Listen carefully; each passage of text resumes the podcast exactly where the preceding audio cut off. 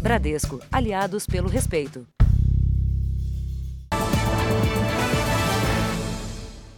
Olá, boa noite. Boa noite. O estado de São Paulo anunciou uma flexibilização das restrições contra o coronavírus a partir deste domingo. Lojas poderão abrir na chamada fase de transição. Cultos e missas presenciais também poderão acontecer. Tudo com protocolos de segurança. E no dia 24 deste mês, sem ser neste sábado, no outro sábado, serão liberadas outras atividades. A fase de transição acontece até 30 de abril em todo o estado de São Paulo. A partir desse domingo, lojas de rua e dentro de shoppings estão liberadas a funcionar recebendo clientes presencialmente. Também está autorizada a realização de cultos religiosos, antes proibidos. Mas a liberação deve seguir regras de restrição. Os espaços devem permanecer com 25% da ocupação e seguindo todos os protocolos de segurança, como o uso de máscaras e de álcool em gel. As lojas poderão ficar abertas entre 11 da manhã e 7 da noite. O toque de recolher das 20 horas às 5 horas está mantido.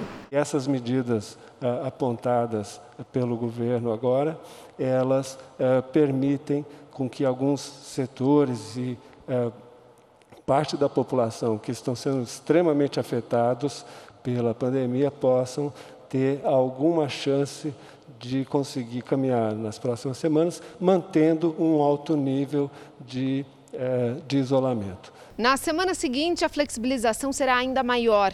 O setor de serviços, que inclui salões de beleza e restaurantes, poderá funcionar com as mesmas regras de capacidade e horário de funcionamento. Academias também serão liberadas em um horário específico.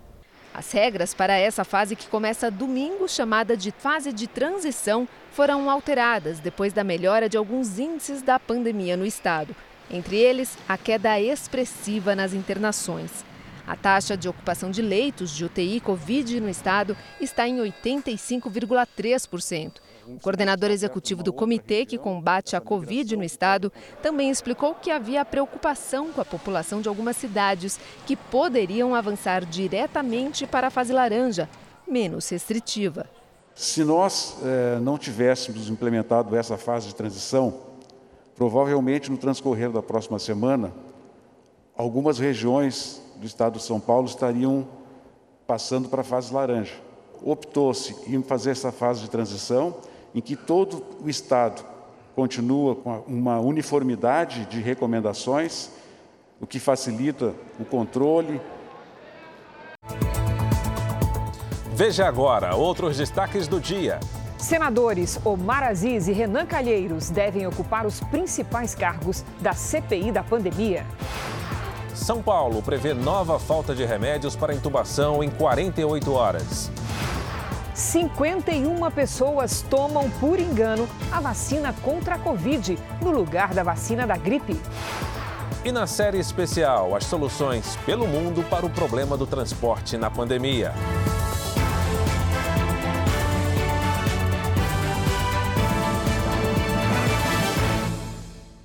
Oferecimento: Bradesco. Novas respostas da Bia contra o assédio.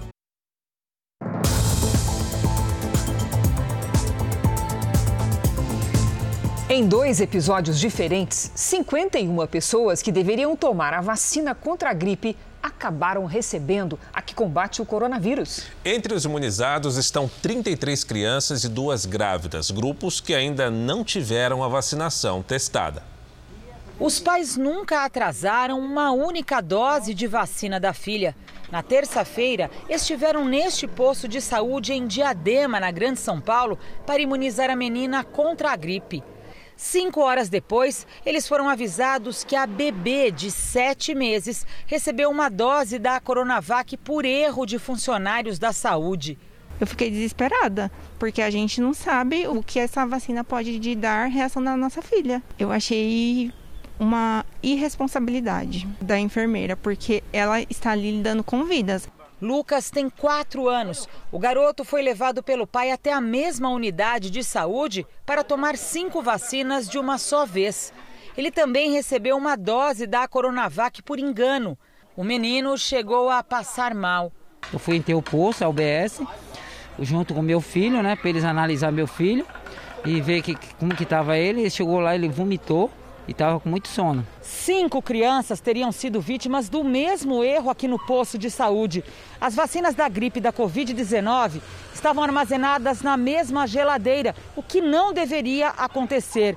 Duas técnicas de enfermagem teriam sido as responsáveis pela troca, mas os pais não entendem como profissionais treinados podem ter cometido um erro tão primário. Lá na unidade mesmo eles mostraram o rótulo das vacinas. É, uma é de uma cor, outra é de outra cor, uma laranja, outra verde. Você bate o olho, você vê a diferença da, da, de cores de vacina, entende? Então é um erro muito grave. Em Tirapina, no interior do estado, o mesmo absurdo. 46 pessoas receberam doses da Coronavac por engano. Entre elas, 28 crianças e duas mulheres grávidas, além de quatro profissionais de saúde que já tinham recebido as doses de Coronavac. Ou seja, eles tomaram a terceira dose agora. O que aconteceu foi que a, técnica de enfermagem, que já é uma profissional experiente em sala de vacina, aconteceu esse erro lamentável e confundiu na hora de pegar uma caixa com influenza, ela pegou a caixa com Coronavac. O que ela nos alegou foi o cansaço físico, mental que esses profissionais vêm sofrendo aí na linha de frente desde o início dessa pandemia. Os casos estão sendo investigados. A técnica de enfermagem de Tirapina e as duas de Diadema foram afastadas. A Prefeitura de Diadema informou que as cinco crianças vão ter acompanhamento médico pelos próximos 42 dias. A de Tirapina vai disponibilizar uma equipe médica por duas semanas. O Instituto Butantan foi comunicado sobre os erros e recomendou que não seja aplicada a segunda dose contra o coronavírus nas crianças e mulheres grávidas que tomaram a primeira. A vacina ainda não foi testada nestes dois grupos. O primeiro dado que é importante dizer é que não existe estudo em crianças. A gente até acredita que não deva ter maiores problemas pelo, pela metodologia que a gente usa para vacina e até pelo não comportamento agressivo da doença em pacientes pediátricos. Esse vírus é um vírus inativado então, a chance de provocar a doença para gestante ou para o feto é muito pouco provável e a gente não sabe se vai ter eficácia. Já estão no Brasil os 2 milhões e 300 mil medicamentos para o kit intubação doados pela iniciativa privada. A expectativa é de que isso atenda ao país por 10 dias. Mas no estado mais populoso, São Paulo, a previsão é de que o estoque acabe em 48 horas. A esperança agora está mais uma vez na logística do Ministério da Saúde. Os medicamentos usados na intubação de pacientes com a Covid-19 desembarcaram ontem à noite no aeroporto de Guarulhos e serão distribuídos aos estados. O lote comprado na China por um grupo de empresas privadas foi doado ao governo federal. A vinda de produtos, é claro, super bem-vinda, mas nós precisamos, de alguma forma, incrementar a produção, incrementar a distribuição incrementar a vinda desses produtos no exterior. Pelo menos 11 estados declararam situação crítica por causa da falta dos remédios. Um levantamento da Confederação Nacional de Municípios mostra que 975 cidades correm risco de ficar sem os kits nos próximos dias. O novo lote vindo da China tem 2 milhões e 300 mil medicamentos para intubação, mas a quantidade ainda é pequena para um estado como São Paulo, que tem hoje quase 12 mil pessoas internadas na UTI. Segundo o governo do estado, o novo estoque vai durar apenas dois dias. A previsão é que a partir de amanhã, estados e municípios comecem a receber os kits de intubação doados ao governo federal. Segundo a Confederação Nacional de Municípios, a chegada desses medicamentos pode ajudar a reduzir as mortes nos hospitais por no máximo 10 dias. Atualmente sem sedativos para intubação, profissionais da saúde recorrem a alternativas extremas para tentar salvar a vida dos pacientes. Amarra o paciente no leito que é para ele poder suportar a intubação sem o uso de sedativo, sem o uso de analgésico. Passa a ser uma tortura, mas é uma das alternativas. Com a falta da medicação, é a alternativa que o profissional encontra para poder manter o paciente entubado.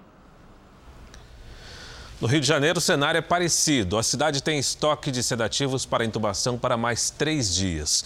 Vamos falar com Pedro Paulo Filho e saber quais as medidas estão sendo adotadas para que não faltem equipamentos do kit intubação. Pedro Paulo, boa noite.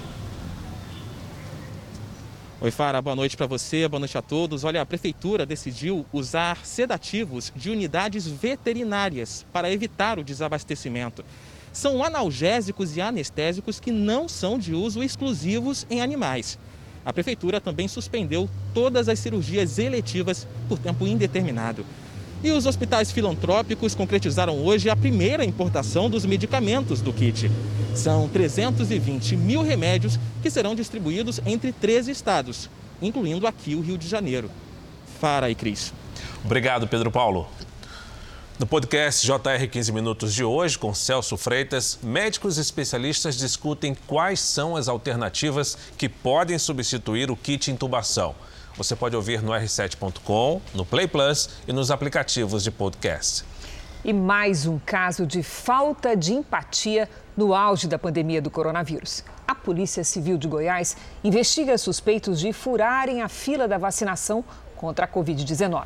Eles supostamente passaram por trabalhadores da saúde para receber o imunizante.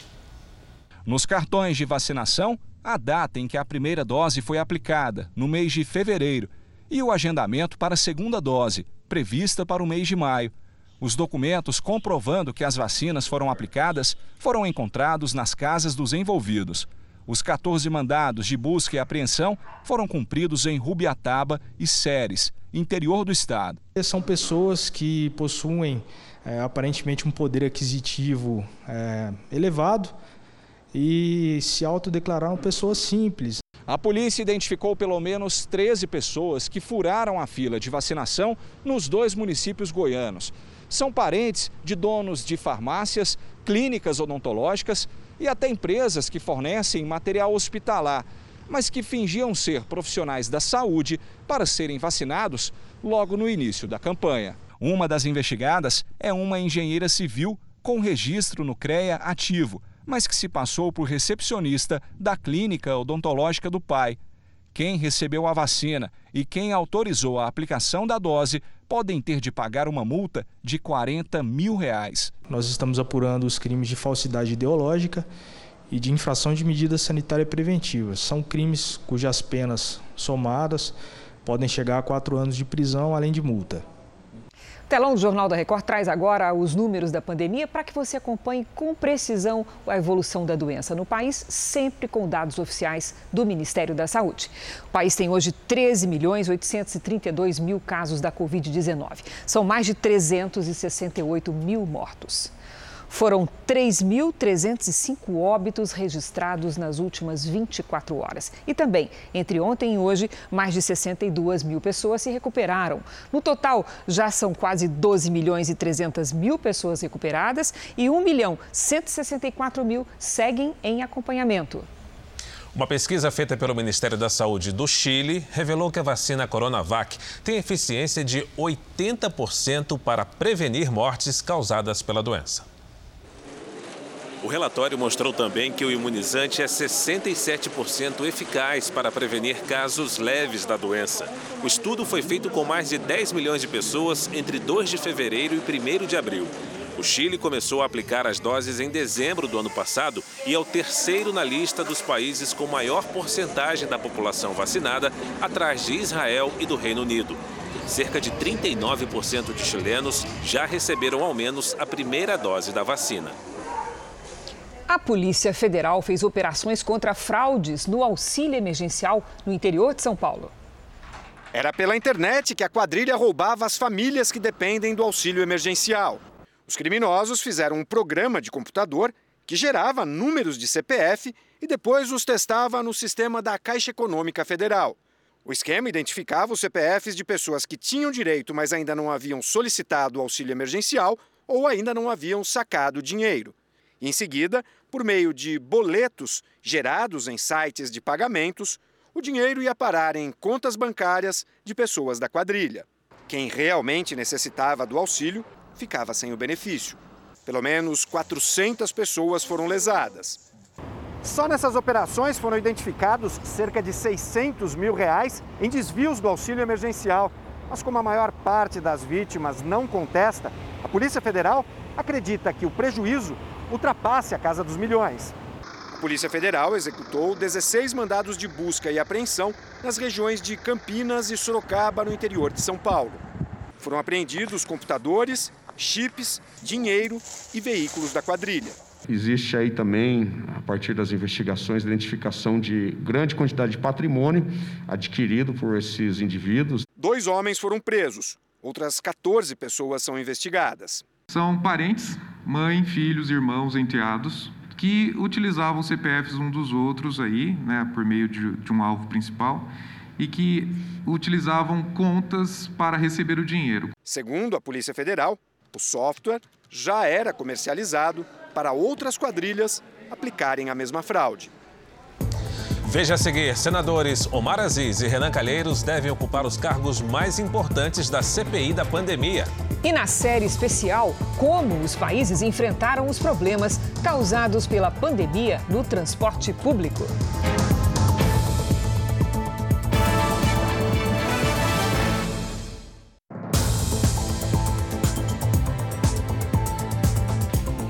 Presidente Jair Bolsonaro teve hoje reunião com a maioria dos ministros para discutir o orçamento da União, que precisa de um corte de 15 bilhões de reais. Antes, ele parou para falar com os apoiadores quando saía para o Planalto. Com apoiadores, o presidente Jair Bolsonaro falou sobre o lockdown da Argentina. Está no lockdown terrível. Uhum. Os problemas estão se agravando lá. Deu um cara escreveu no comentário, né? É, cuide do Brasil, a Argentina não é problema nosso. Pergunte para o pessoal de Roraima se a Venezuela é problema nosso ou não. É, é. Nós somos de Roraima, moramos lá. O pessoal está vindo para cá. É verdade. É. Se qualquer país tiver problema aqui, o pessoal vai migrar para cá. É problema nosso também. E o pessoal não consegue enxergar aqui no Brasil que se fosse o, o poste presidente, teria fechado tudo.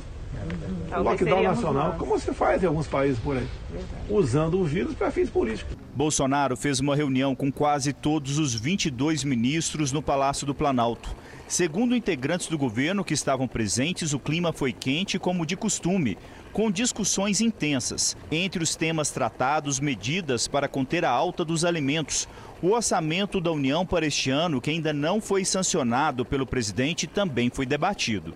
O governo está perto de acordo para fechar o orçamento. O corte precisa ser de pelo menos mais 15 bilhões de reais.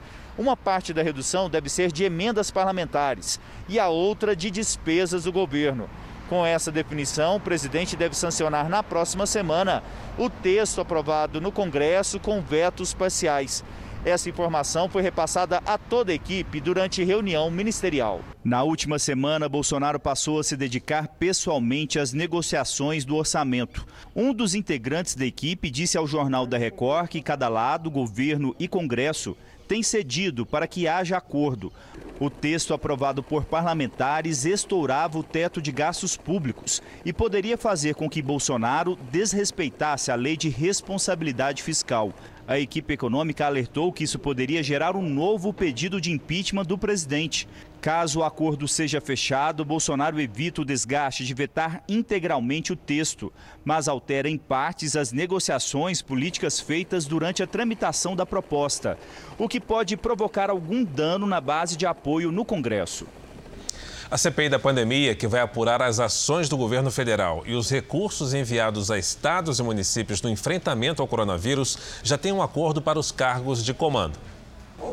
A presidência deve ficar com o senador Omar Aziz, do PSD do Amazonas. A vice com Randolph Rodrigues, da Rede do Amapá. E a relatoria com Renan Calheiros, do MDB de Alagoas.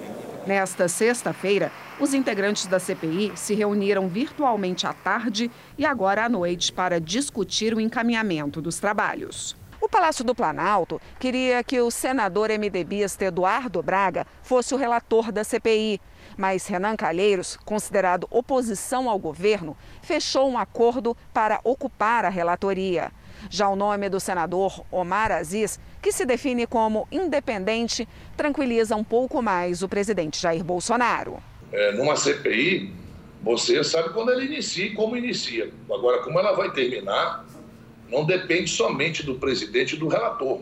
Nós não vamos fazer caça às bruxas, nós vamos procurar os fatos que foram equivocados, que foram errados, e tentar trazer para o eixo. Em uma rápida entrevista, o presidente do Senado disse que, pelos cálculos dele, a CPI da pandemia deve ser instalada na quinta-feira que vem, dia 22, ou no dia 27, na terça-feira seguinte. Uma eleição presencial deve formalizar os nomes do presidente e vice-presidente. E para garantir o distanciamento, urnas de votação serão espalhadas na sala da CPI, no corredor, na entrada principal do Senado e na garagem. Rodrigo Pacheco esclareceu que, mesmo com sessões virtuais, há situações em que será preciso realizar os trabalhos presencialmente. Eu não vejo, por exemplo, a inquirição de testemunhas às quais se deve garantir a incomunicabilidade, elas não podem ser orientadas de outra maneira que não seja presencial. Já o interrogatório daqueles investigados, as declarações de pessoas que sejam investigadas, eventualmente se pode fazer pelo sistema virtual, em razão dessa lógica constitucional do direito de não se autoincriminar. Vamos agora com a opinião do Augusto Nunes. Boa noite, Augusto. Boa noite, Cris. Boa noite, Fara. Boa noite a você que nos acompanha. Em toda a comissão parlamentar de inquérito, é inevitável a presença de políticos que já chegam para a abertura dos trabalhos com posições definidas. Alguns são aliados incondicionais do alvo das investigações.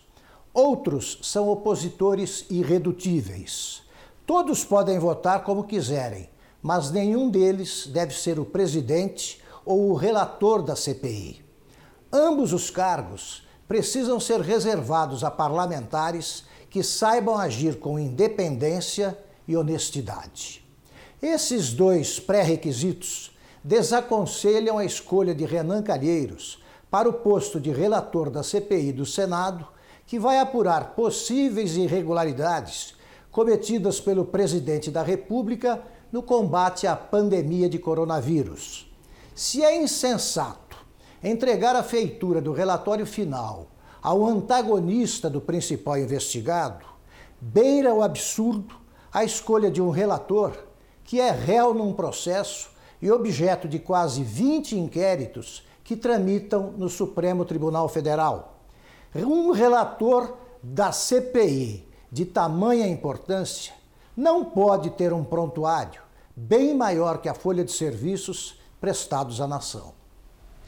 Oito pessoas foram mortas por um atirador que invadiu o centro de distribuição de uma empresa de entregas no estado americano de Indiana. Autoridades afirmam que Brandon Scott Hall, que tinha 19 anos, estava com uma arma de grosso calibre. Ele começou a atirar do lado de fora da empresa e conseguiu entrar no prédio. Oito pessoas morreram e outras seis ficaram feridas no ataque. Brandon se suicidou quando a polícia chegou à cena do crime. Segundo a polícia, Brandon é um ex-funcionário da empresa. Veja a seguir: novo vídeo pode provar esquema de vacinação clandestina em Belo Horizonte. E na série especial, como os países do mundo desenvolveram os problemas, resolveram os problemas do transporte público durante a pandemia.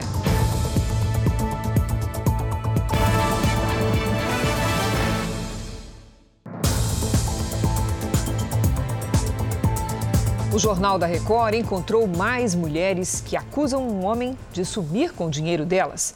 O golpista normalmente oferece altos rendimentos em curto espaço de tempo. Em alguns casos, se envolve amorosamente com as vítimas. Essa história foi tema do último Repórter Record Investigação. Foi pela internet que esta mulher de 44 anos conheceu o homem que levou os 15 mil reais que ela pretendia aplicar no investimento rentável. A promessa feita por ele era de ganhos bem acima da média e sem risco. O nosso investimento ele é curtíssimo prazo. Tenho banco, não tenho nada disso, nós tudo comigo. Eu estava procurando um investimento já, já era uma coisa que eu queria fazer, então eu, eu resolvi investir. Ele veio me oferecer esse investimento que teria 16% de, de rendimento por mês. Ao menos quatro vítimas procuraram a polícia com queixas semelhantes contra o mesmo homem. Wilson Chaves Filho, que responde a processos por estelionato. Mas ele se apresentava como um super conhecedor de, da área de finanças. E aí ele dizia que eu tinha que investir nele para ter uma vida melhor. O programa Repórter Record Investigação de ontem mostrou outras vítimas. A soma dos prejuízos chega a um milhão de reais. É um tipo de golpe que cresceu com a pandemia. O criminoso cria intimidade com as vítimas para ter acesso a rendimentos e reservas.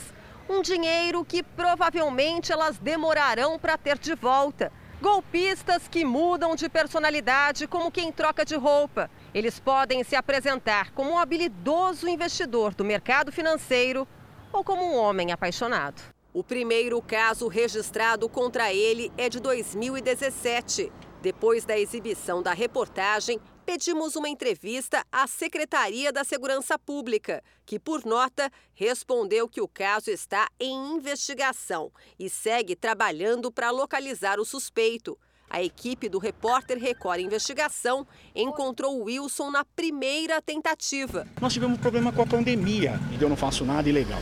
Quem não deve, não teme. Hoje procuramos novamente por ele. Falou que não sabe do que se trata, não conhece nenhum e até me deu bronca porque eu avisei, entendeu? E agora quem atendeu nessa segunda vez? Foi a esposa dele. Falou que é para falar que não conhece o Wilson e não sabe do que se trata. Uma ex-namorada de Dr. Jairinho voltou a depor e afirmou que ela e o filho foram agredidos pelo vereador. No primeiro depoimento, ela disse que a relação era conturbada, mas não revelou a violência doméstica. A polícia também encontrou uma câmera de segurança guardada dentro do quarto de Henri Borel, no apartamento onde ele morava com a mãe e o padrasto. Virou rotina. Pessoas que já prestaram depoimento retornam à polícia para falar mais uma vez. Agora foi uma ex-namorada de doutor Jairinho. No mês passado, Débora Mello esteve na delegacia e contou detalhes sobre um relacionamento que ela classificou como conturbado e com muitas brigas. Ela é a terceira mulher que se relacionou com Jairinho e que relatou em depoimento a violência cometida pelo vereador. Em entrevista ao repórter Roberto Cabrini, Débora descreveu agressões contra ela e um dos filhos, omitidas no primeiro depoimento. Ele botou papel na boca dele, botou um pano, botou um pano e ficou em pé no sofá e subiu na barriga dele. A frieza do doutor Jairinho chegou a ser destacada por Débora, ainda no primeiro depoimento. A ex-namorada revelou que no dia da morte de Henri, o vereador trocou mensagens com ela, sem mencionar absolutamente nada do ocorrido e agindo normalmente. A babá do menino, Tainá de Oliveira, e a empregada, Leila Rosângela, também mudaram os depoimentos e reforçaram a suspeita de que Henri vivia uma rotina de violência. Em 12 de fevereiro, a mãe estava no salão de beleza. Aqui é possível ver que Monique fez uma chamada de vídeo com o filho, que tinha acabado de sair do quarto onde estava trancado com o vereador. Na mesma tarde, a babá enviou um vídeo que mostra o menino mancando. Nas mensagens trocadas por Monique com Tainá, ela disse que usaria uma câmera para vigiar o namorado. Numa busca e apreensão feita pela polícia no apartamento onde morava o casal, o equipamento foi encontrado, mas não chegou a ser instalado. Outra pessoa que deverá depor pela segunda vez é a avó materna de Henri. Rosângela Medeiros é funcionária de uma escola pública. Ela foi afastada do trabalho depois de receber ameaças. A polícia ainda avalia se vai atender o pedido da defesa para ouvir Monique Medeiros novamente. Mesmo que ela não fale novamente aqui na delegacia, ela vai ter uma nova oportunidade de falar é, perante a justiça.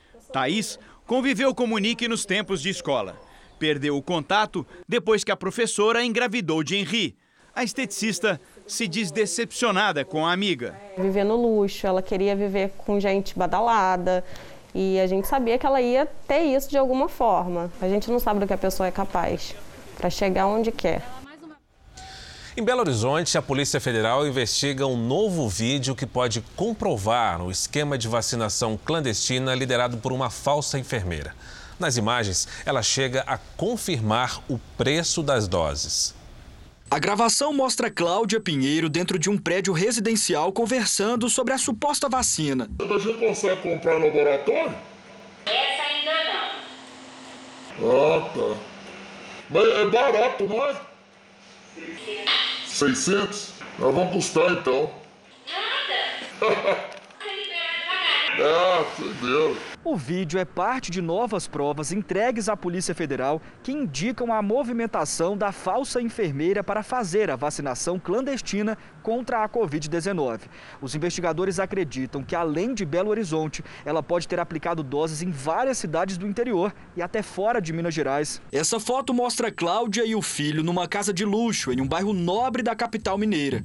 Mensagens trocadas entre o motorista dela, que também faria parte do esquema, e uma ex-companheira registram viagens que o grupo teria feito até a Aparecida de Goiânia, em Goiás. Com o material, a Polícia Federal quer identificar mais pessoas que se vacinaram de maneira clandestina. Em uma lista apreendida com 57 nomes estão o ex-vice-governador Clésio Andrade, os empresários Robson e Rômulo Lessa, donos da garagem de ônibus onde aconteceu a suposta vacinação, e Pedro Magalhães Bifano, presidente da Companhia de Gás de Minas Gerais, que nega qualquer participação.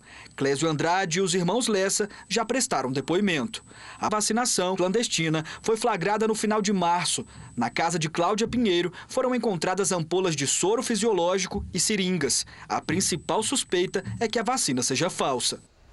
O Procurador-Geral da República, Augusto Aras, enviou o ofício aos governadores cobrando explicações pela demora na vacinação, já que foram distribuídas 48 milhões de doses das vacinas e somente 32 milhões foram aplicadas.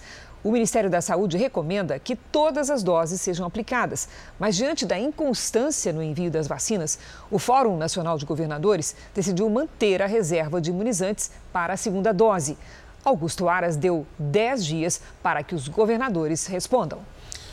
Agora vamos mostrar como anda a vacinação pelo Brasil. Entre ontem e hoje foram 397 mil imunizados contra o coronavírus com a primeira dose. O país chegou à marca de 25 milhões 791 mil pessoas vacinadas, pouco mais de 12% da população.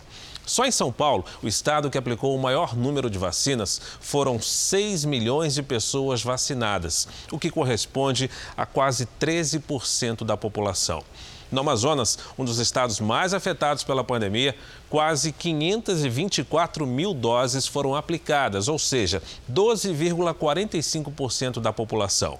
No centro-oeste brasileiro, o que mais vacinou foi Mato Grosso do Sul, 405 mil pessoas. O estado também é um dos que mais imunizaram proporcionalmente em todo o país, 14,44% dos moradores.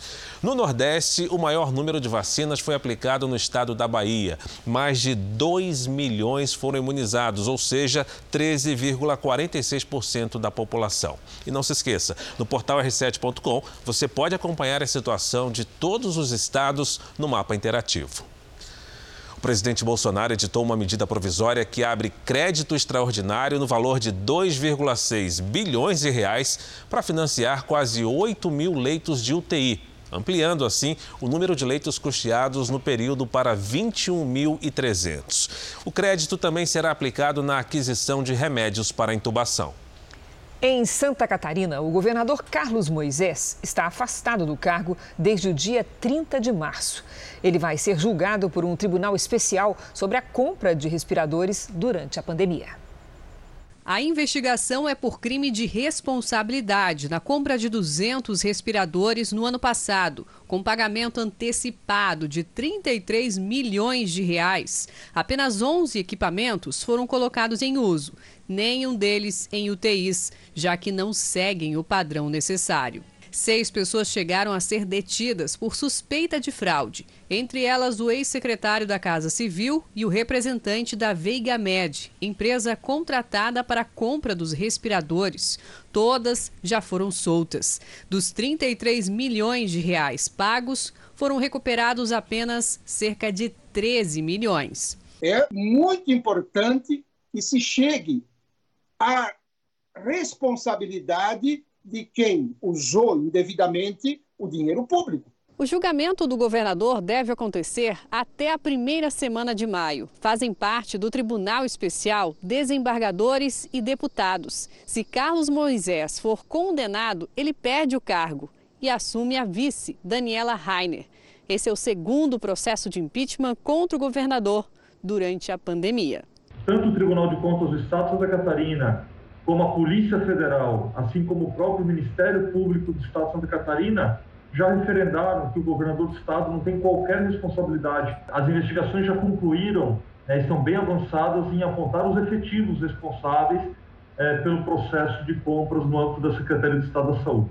Este especialista em direito constitucional ressalta que as fraudes só são evitadas quando há rigor no controle das despesas. O mau gasto do dinheiro público significa menos investimento, significa menos serviços. O controle, principalmente o controle antes do gasto ser realizado, ele melhora a gestão pública e evita a prática de atos de corrupção. O advogado do ex-secretário da Casa Civil, Douglas Borba, não retornou nosso contato. E a empresa VegaMed tirou o site do ar e os canais de contato, como telefone e e-mail, não estão funcionando. O ministro do Supremo Tribunal Federal, Gilmar Mendes, pediu aos governadores de sete estados informações sobre decretos de fechamento de atividades e toque de recolher. A medida vai servir como instrução na ação do PTB, que pede a suspensão dessas medidas, alegando a violação aos direitos de ir e vir, de trabalho e de reunião.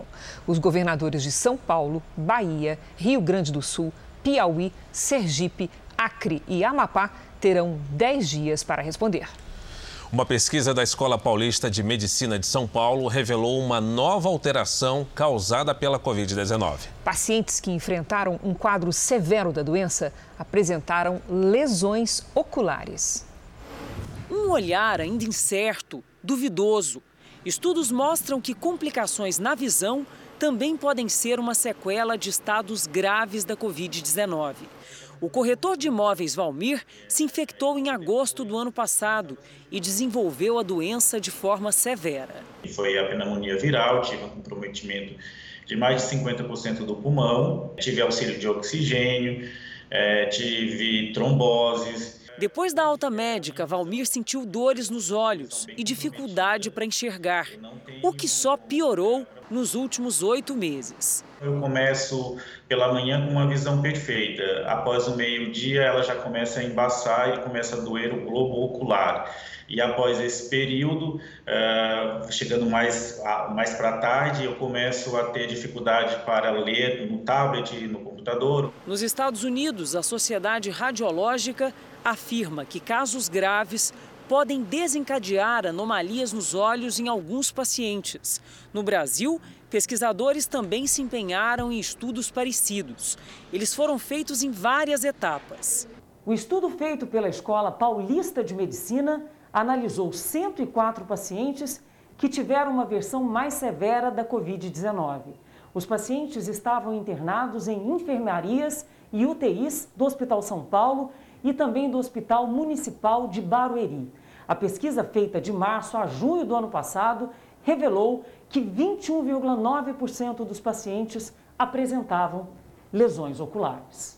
Em 3% dos casos, as sequelas comprometiam a visão. O sintoma é uma mancha. Entretanto, como muitos pacientes estavam sedados, eles não conseguiram perceber essa, essa mancha porque eles estavam entubados é, e sedados. Este oftalmologista, que participou da pesquisa, mostra como a doença pode atingir a região dos olhos. Os vasos eles são acometidos não só no, no, no, coração ou no rim de pacientes com Covid, mas também nós observamos que na retina também existe um acometimento. No consultório, as queixas de quem já teve a doença se tornaram mais frequentes. Os médicos alertam para que os sintomas sejam observados. Todo paciente que seja internado pelo Covid, na alta deve procurar um oftalmologista para um exame. A minha vida não segue é, como antes. A minha vida segue com muitos problemas, com muitas sequelas que a doença me deixou e que infelizmente me castiga até hoje. A ministra Carmen Lúcia, do Supremo Tribunal Federal, será a relatora da ação apresentada pela Polícia Federal do Amazonas contra o ministro do Meio Ambiente, Ricardo Salles. A repórter Nathalie Machado está em Brasília e tem outras informações. Nathalie, muito boa noite. Oi, Fara. Boa noite. Boa noite a todos. Boa noite, a Cris. Bom, a notícia crime apresentada, enviada ao Supremo, de acordo com ela, o Ricardo Salles teria, o ministro Ricardo Salles teria agido contra crimes, contra a fiscalização de crimes ambientais. A ministra Carmen Lúcia também será relatora de outra ação contra o ministro do Meio Ambiente, proposta por um partido da oposição. A ministra pode decidir a qualquer momento se abre ou não os inquéritos. Em outra frente, o Tribunal de Contas da União recebeu pedido para que seja avaliado o afastamento de Ricardo Salles. Procurado, Ricardo Salles não se manifestou. Cris Fara. Obrigada, Nathalie. Rajadas de 70 km por hora atingiram o aeroporto de Campo Grande, em Mato Grosso do Sul.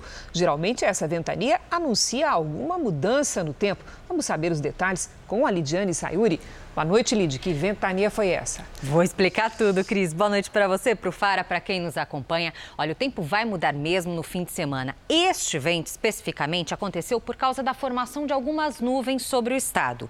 A virada no tempo atinge especialmente o sul do Brasil. Uma frente fria se forma nas próximas horas e provoca chuva com ventania nos três estados da região. No Nordeste, a chuva perde força, mas ainda são esperadas pancadas isoladas. Por isso, o alerta para deslizamentos se mantém. Tempo firme neste sábado do Rio de Janeiro ao sul do Piauí e também na fronteira com o Uruguai.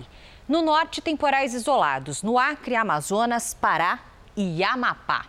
Vamos agora às máximas deste sábado. Em Florianópolis faz 27 graus, no Rio de Janeiro e em Teresina, 31. Nós abrimos o Tempo Delivery de hoje com fotos e pedido do casal Rosailton e Amparo, lá de Marabá, no Pará, Lidiane. Vamos lá, olha só, casal fim de semana abafado com chance de chuva o dia todo. Máximas de 30 e 28 graus. Na segunda, a quantidade de chuva diminui um pouco e o período também. Chove só à tarde. Pedido de previsão também da Darrúbia de Goiânia. Vamos lá, da Rúbia, fim de semana bem quente, com máxima de 32 graus, uma pequena chance de pancada de chuva à tarde. É aquela coisa, se chover, é uma chuvinha só para dizer que molhou a grama, sabe? Participe você também do Tempo Delivery, use a hashtag você no JR e mande mensagem pelas redes sociais com seu pedido de previsão. Para encerrar, em São Paulo pode chover já no fim da tarde de sábado, máxima de 27 amanhã. Obrigada, Lidy. Obrigado, Lidiane. O prefeito de São Paulo, Bruno Covas, realizou exames que demonstraram o surgimento de novos pontos de um câncer no fígado e nos ossos. Com isso, foram realizados ajustes no tratamento da doença. Segundo a equipe médica, o prefeito está sem sintomas e pode trabalhar. Ele realiza quimioterapia no sábado e tem alta prevista para o início da semana. O porto de Itaguaí, um dos principais polos de exportação de minério do país, teve terminais interditados pela prática de crimes ambientais. Para esses pescadores, o impacto é visível. A mais de 20 quilômetros do porto, eles reclamam que a poluição mudou a rotina de pesca. Antes de você, com algumas poucas horas no mar, você tirava uma quantidade de peixe variada e muito boa. Hoje é difícil. A Prefeitura de Itaguaí fez uma vistoria em março deste ano e constatou irregularidades praticadas pelas empresas CSN Tecar e Sepetiba Tecom, que operam os terminais interditados. Os técnicos observaram a presença de minério de ferro na Baía de Sepetiba. Ele é filtrado de uma forma muito simples, né? deveria ser filtrado de uma forma mais especializada, mais específica, né, até mesmo químico e biológico, para depois ser descartado. É como se pegassem o minério e tacassem na Baía de Sepitiba. Dois terminais do porto de Itaguaí foram fechados por tempo indeterminado. Segundo a Prefeitura de Itaguaí, as duas empresas que operam no terminal cometeram pelo menos oito crimes ambientais. Entre eles, o descarte irregular de pedaços de metal e óleo lubrificante, o armazenamento de produtos químicos de forma inadequada, além do lançamento de minério de ferro na Bahia. As duas empresas também foram multadas. A soma dos valores chega a mais de 5 milhões de reais. Elas ainda terão de adotar medidas para reparar a poluição do solo, da água e do ar na cidade. A CSN, responsável pelas duas empresas interditadas, informou que possui as licenças ambientais para operar no porto. A companhia nega qualquer vazamento de minério no mar e afirma que trabalha com rigorosos padrões de qualidade e controle ambiental e que tomará providências legais para continuar suas operações. O general Joaquim Silva e Luna foi aprovado pelo Conselho de Administração da Petrobras e, com isso, é o novo presidente da estatal. Desde 2019, ele era diretor-geral brasileiro da Itaipu Binacional. Silva e Luna substitui Roberto Castelo Branco. O Google foi condenado na Austrália por coletar dados de localização de usuários que usavam o sistema Android. Para a justiça australiana, o Google enganou as pessoas que escolheram não compartilhar essa informação. Com o rastreamento, as empresas conseguem enviar anúncios mais específicos por região. Agora, serão pedidas outras medidas contra a gigante da tecnologia, como pesadas multas. A empresa protestou contra a decisão. Durante toda a semana, o Jornal da Record mostrou a situação do transporte público no Brasil. Plataformas de trens lotadas, vagões e ônibus com passageiros disputando espaço ombro a ombro.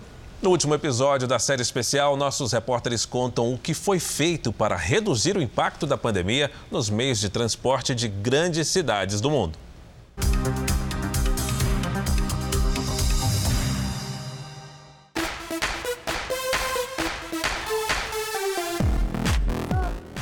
Jogos Olímpicos Tóquio 2020. O primeiro da história adiado.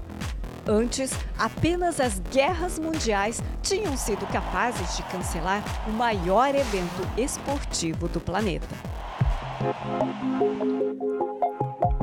A cidade japonesa respira de máscara o espírito olímpico. Enquanto o país engatinha na vacinação, aposta nas medidas de controle para conter o vírus que infectou meio milhão e matou quase 10 mil pessoas.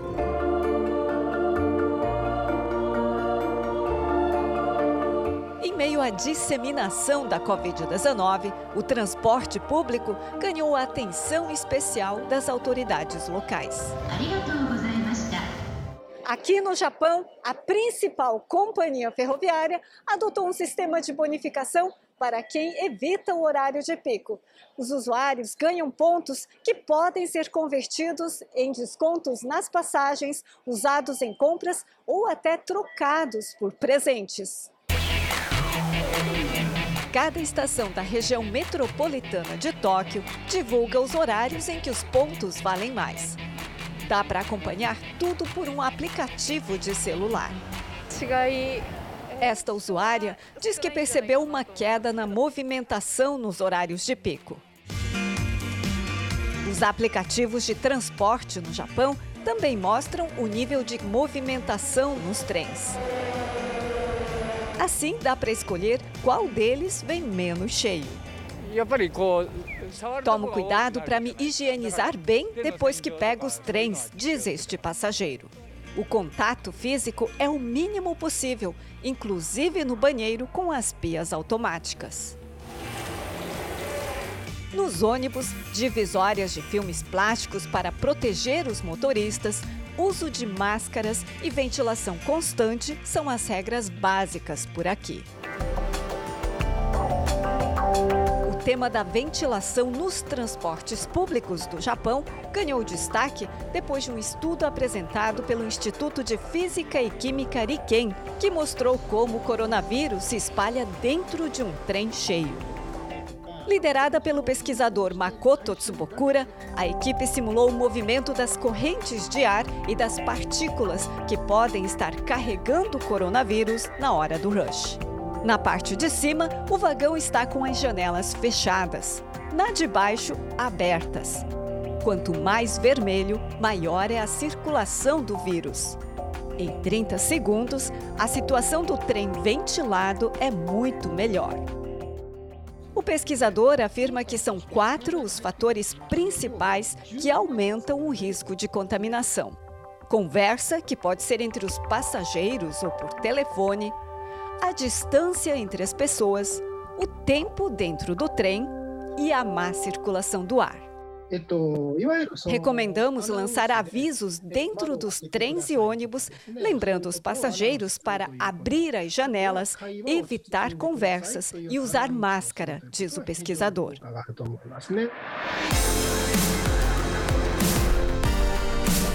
Os sul-coreanos estão desde o início da pandemia dando bons exemplos de combate ao coronavírus.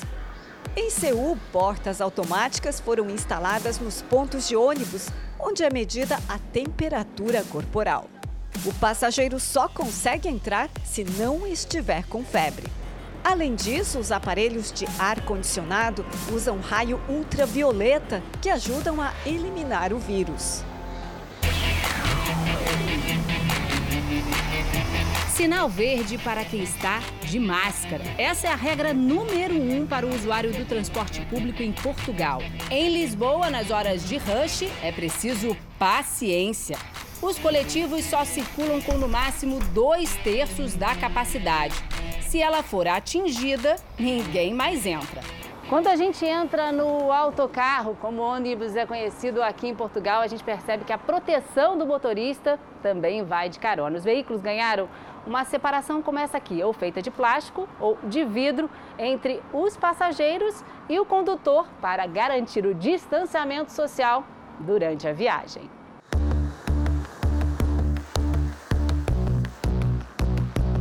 O sistema de transporte público aqui de Miami, na Flórida, virou um exemplo para todos os Estados Unidos por causa das medidas de segurança sanitária durante a pandemia. O governo não poupou esforços para proteger passageiros e operadores. Desde março de 2020, por exemplo, todas as tarifas foram suspensas e as catracas, olha só, estão abertas. Isso mesmo, o transporte público por aqui já é gratuito há mais de um ano. Com isso, se reduziu o contato da população com o maquinário necessário para comprar as passagens. E de quebra, o trabalhador teve um bom alívio no bolso durante a crise. E olha só, em todas as estações, como essa, também foram adicionados pontos de higienização. Assim, todo mundo fica seguro. Em todos os veículos foram impostas restrições de capacidade. As marcações indicam quais lugares estão liberados para uso. Só metade. E claro, máscara sempre foi obrigatório. Nos ônibus, o governo teve ainda mais um desafio, que foi proteger os motoristas. E para isso foram instaladas essas placas de acrílico, os isolando completamente. Já para a segurança dos passageiros, os assentos ficaram separados. Assim, conseguiu-se manter o distanciamento social. Ônibus e metrôs também estão equipados com dispositivos de esterilização de ar. Eles são acoplados ao sistema de ar-condicionado e capazes de eliminar 95% dos vírus que podem circular no interior dos veículos. Esta argentina mora em Miami há 20 anos e diz que se sente super segura usando o transporte na pandemia. Sim, é seguro. As medidas simples, mas eficazes, vão seguir em vigor até pelo menos o mês de junho, quando o condado anunciará novas regras para o transporte público de Miami durante o verão. A ideia é manter algumas ações de segurança, mesmo com o avanço da campanha de vacinação nos Estados Unidos.